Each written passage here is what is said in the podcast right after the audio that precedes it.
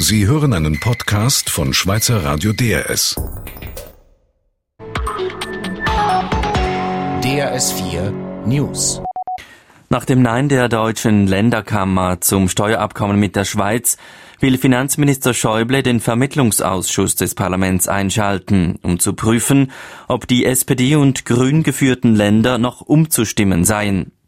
In der Schweiz reagierten die Parteien wenig überrascht auf die Abfuhr aus Deutschland, aber enttäuscht. Und die Bankiervereinigung teilte mit, die Ablehnung sei politisch und nicht inhaltlich begründet. Die Europäische Union hat ihre Budgetberatungen in Brüssel vertagt. Die Staats- und Regierungschefs konnten sich nicht auf einen Finanzrahmen einigen. Die Verhandlungen wurden verschoben, wie EU-Diplomaten berichten. Am Treffen wurde das Budget für die Jahre 2014 bis 20 diskutiert. Deutschland und Großbritannien wollen die Ausgaben kürzen, Frankreich und die ärmeren Länder Süd- und Osteuropas sind dagegen. In mehreren ägyptischen Städten machen Demonstranten gegen Präsident Mursi mobil. Auf dem Tahrirplatz in Kairo protestierten Tausende. Die Polizei setzte Tränengas gegen die Leute ein. In Ismailia und Port Said stünden Büros der Muslimbrüder in Flammen, berichtete das staatliche ägyptische Fernsehen. Ebenso in Alexandria. Dort gab es auch Zusammenstöße zwischen Anhängern und Gegnern von Präsident Mursi.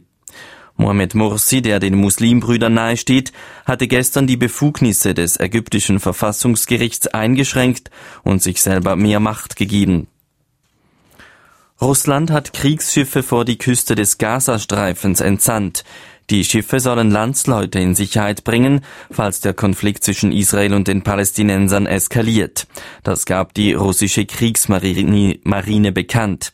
Das Außenministerium sagte weiter, im Gazastreifen hielten sich zurzeit rund 100 russische Unternehmer und Touristen auf. Russland fordert eine politische Lösung im Nahen Osten. In Griechenland schlagen Gesundheitsexperten Alarm. Der Grund, die oft tödliche Fieberkrankheit Malaria, ist zurückgekehrt. Die Regierung müsse Maßnahmen ergreifen. Mücken, die Malaria übertragen würden, müssten wirksamer bekämpft werden. Die Krankheit ist im Süden des Landes ausgebrochen. Sie galt seit 1974 als ausgerottet. Autofahrer, die den Fahrausweis erst seit kurzem haben, verursachen weniger schwere Verkehrsunfälle als früher. Das zeigt ein Bericht der Beratungsstelle für Unfallverhütung. Sie hat untersucht, ob die neuen Regeln für Neulenker Wirkung zeigen. Seit rund sieben Jahren erhalten Neulenker den Führerausweis nur auf Probe und sie müssen Weiterbildungskurse absolvieren. Die Wirtschaftszeitung Financial Times Deutschland erscheint am 7. Dezember zum letzten Mal. Das hat der deutsche Medienkonzern Gruner und Jahr entschieden. Die Zeitung mache seit Jahren Verluste, so die Begründung. Vom Aus der Financial Times Deutschland Betroffen sind rund 300 Angestellte. Der mexikanische Autorennfahrer Esteban Gutierrez fährt in der nächsten Formel 1 Saison für das Schweizer Sauberteam. Der 21-Jährige ersetzt den Japaner Kamui Kobayashi. Bereits früher hatte Sauber den deutschen Nico Hülkenberg verpflichtet. Er ersetzt Sergio Perez, der zu McLaren wechselt. Die Börsendaten von Thomson Reuters. Der Swiss Market Index stand kurz vor Schluss bei 6.719 Punkten plus 0,6 Prozent und der Eurostox 50 bei 2.555 Punkten plus 0,8 Prozent. Das Wetter morgen im Norden teils freundlich, teils dichtere Wolkenfelder, in den Alpen und im Süden zeitweise sonnig. Die Temperatur maximal 10 Grad. Verkehrsinfo DRS von 17.34 Uhr in der Region Basel auf der A2 Richtung Basel zwischen Pratteln und Basel-Badischer Bahnhof sowie in Richtung Luzern zwischen Basel-Badischer Bahnhof und der Verzweigung Hagnau. Auf der kantonalen Autobahn Richtung Verzweigung Hagnau zwischen Muttens Nord und der Verzweigung Hagnau. Auf der Hauptstraße Richtung Delsberg zwischen dem Eckfluttunnel und Zwingen. In der Region Zürich auf der A1 Richtung Bern zwischen Wallisellen und Affoltern, auf der A1 Richtung St. Gallen zwischen Efretikon und der Verzweigung Winterthur Nord, sowie zwischen dem Limataler Kreuz und Affoltern. Dann auf dem Westring zwischen Urdorf Nord und dem Gubristunnel stadteinwärts vor dem Schöneichtunnel. Auf der Hauptstraße Richtung Schaffhausen zwischen Bülach Nord und Eglisau. Auf der Hauptstraße Richtung Wädenswil zwischen Silbruck und Hirzel. In der Zentralschweiz auf der A14 Richtung Luzern zwischen Gisikon-Roth und der Verzweigung Rotsee. In der Region Zürich-Aargau auf der A1 Richtung Bern zwischen Dietikon und Neuenhof. In der Region Aargau-Solothurn zwischen der Verzweigung Herkingen und der Verzweigung Wickertal in beiden Richtungen, in Richtung Zürich zwischen Wangen an der Aare und Önsingen, sowie in Richtung Bern zwischen Baden-West und Meggenwil und weiter in der Region Bern auf der A1 Richtung Zürich zwischen Bern-Neufeld und der Verzweigung Schönbühl wegen eines Unfalls. Wir haben hier gleich Informationen über das Nein aus Deutschland zum Steuerabkommen mit der Schweiz und wir reden etwas später über die Lage in Ägypten und die Hintergründe dazu. Am Mikrofon ist Hans Ineichen.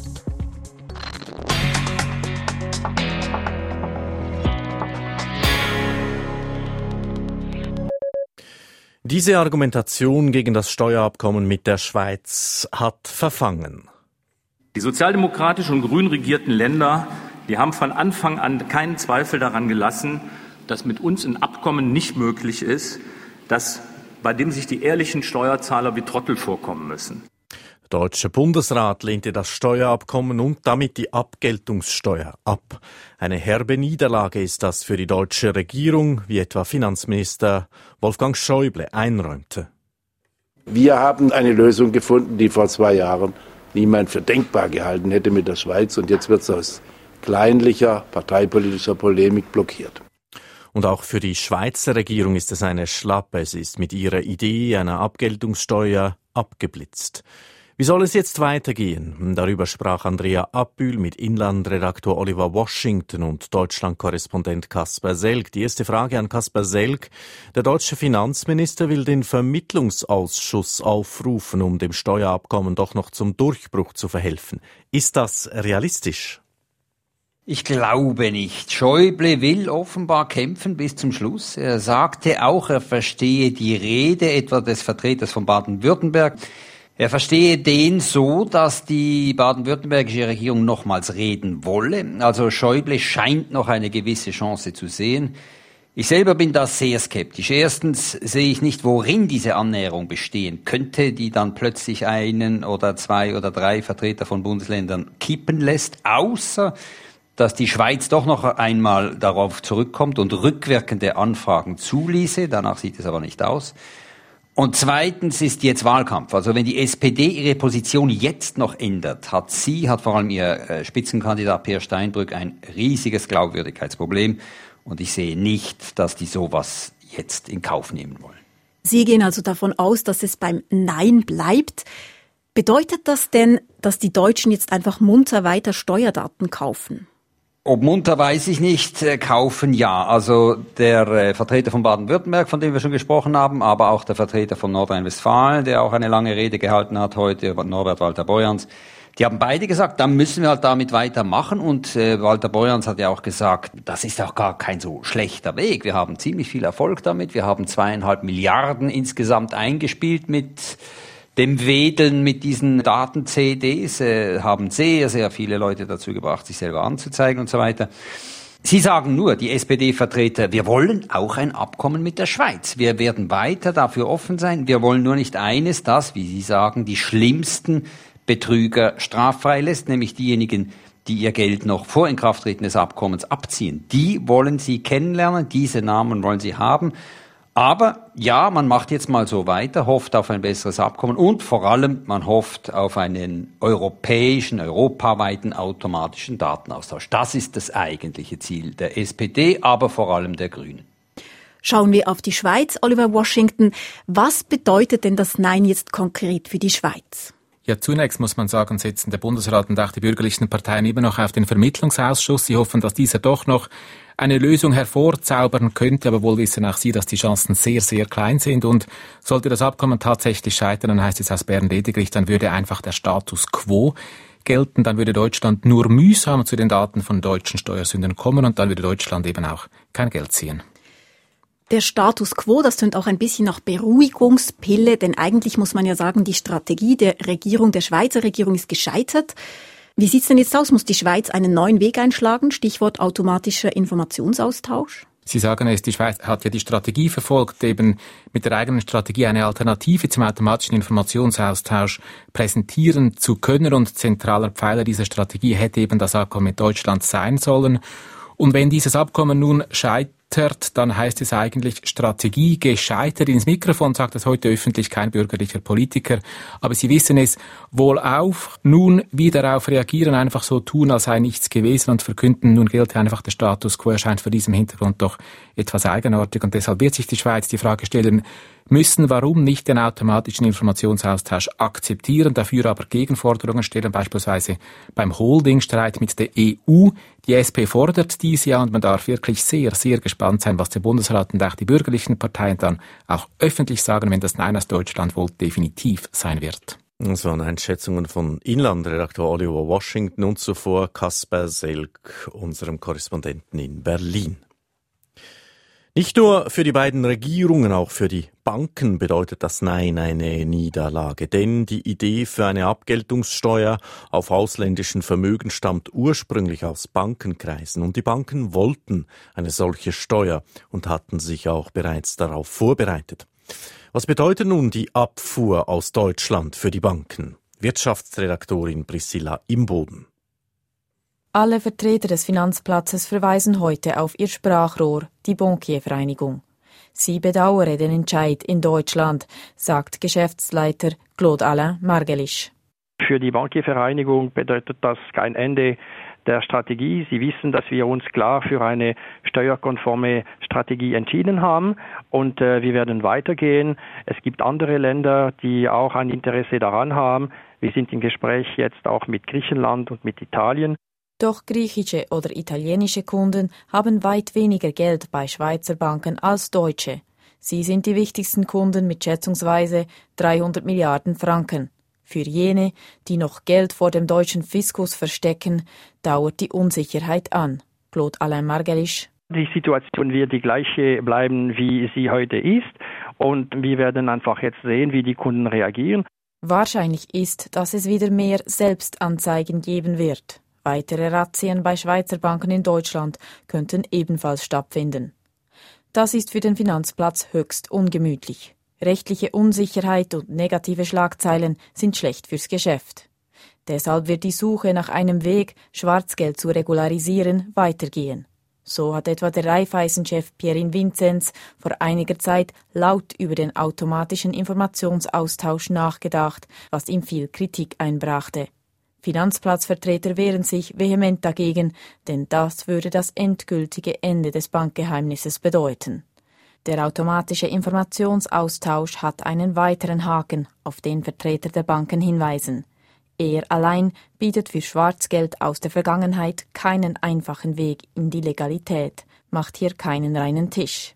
Die rechtliche Unsicherheit für Kunden und ihre Bankberater bliebe bestehen.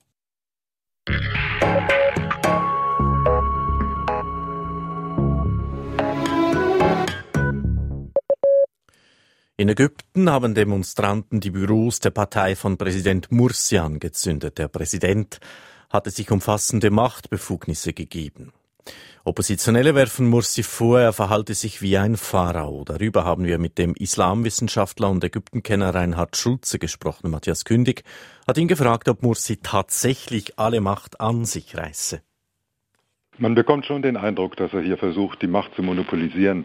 Er durchbricht ja im Grunde die klassischen äh, Formen der Gewaltenteilung, indem er für sich selbst sowohl exekutive wie legislative und jetzt sogar judikative Macht äh, beansprucht. Und das äh, stärkt natürlich den Eindruck, dass er versucht, die Machtbefugnisse auf seine Person hin zu monopolisieren. Und ich habe gesagt, es war ein ganzes Paket von Verfassungszusätzen. Was ist Ihnen am meisten aufgefallen bei diesem Paket, bei diesen Verfügungen? Die Verfügungen, die sind da teilweise auf frühere Zeiten, auf vier äh, Wochen bezogene Entscheide des Präsidenten ausgerichtet. Die ranken also von der Frage von Sozialversicherung bis hin zu welcher Botschafter wird wo ernannt. Das sind also erstmal ganz sozusagen alltägliche Politikentscheide, die teilweise dann transformiert werden zu grundsätzlichen Verfassungsaussagen, die die Position des Präsidenten insgesamt im, im Grunde stärken.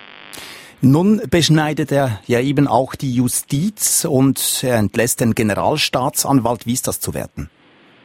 Also, dass er Mahmoud, den ehemaligen Generalstaatsanwalt, entlassen hat, ist eigentlich zu bewerten als ein Versuch, das revolutionäre Gedächtnis in Ägypten weiterhin zu bedienen, denn Mahmoud galt immer noch als Vertreter des alten Regimes.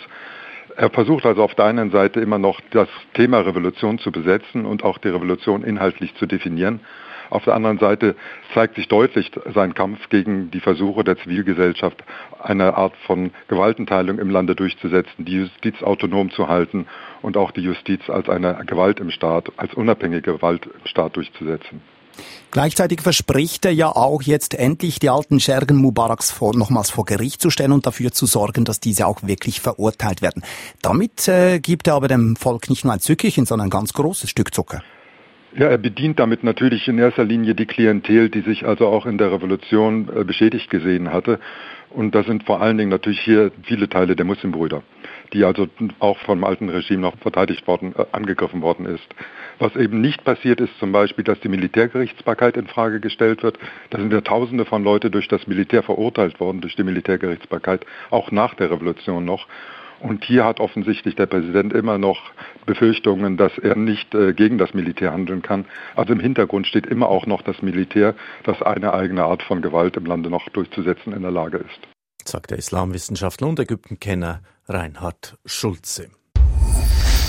Sie hörten einen Podcast von Schweizer Radio DRS. Mehr Informationen auf drs4news.ch.